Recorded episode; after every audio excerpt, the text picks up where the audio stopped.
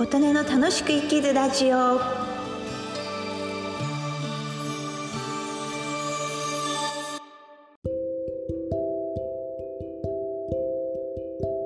皆様こんにちは。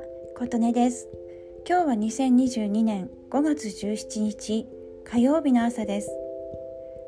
今日は好きな4文字熟語好きな言葉はありますか？というお話です。私は昔からそう聞かれた時は「七転び八起きです」と答えてました。七転び八起きは7回転び8回起きると書きます。意味はこの言葉通り7回失敗してもまた8回目何くそと奮起して挑戦するという意味です。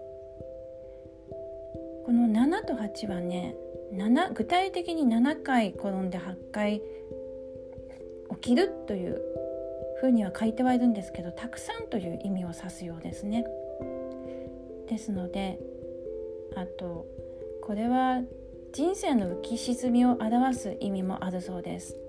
由来は仏教という説もあるんですけれども、もう本当にね人生良い時もあればダメな時もある。でも失敗のたびに奮起する。夢に向かって諦めずに何度でもチャレンジする。この意味が好きですね。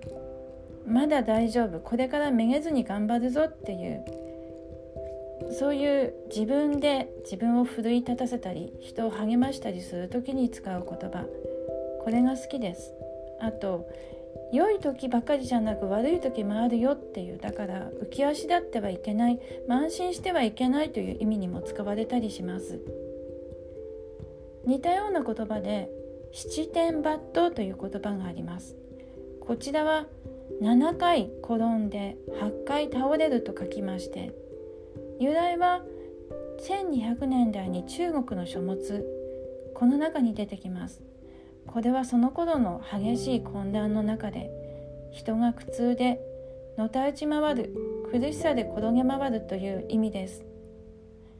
七転び八起きと七点抜刀は7と8は共通なんですけどその意味は全く違う違います。ですので人生七転び八起きと唱えてこれから人生頑張っていけたらなと思います。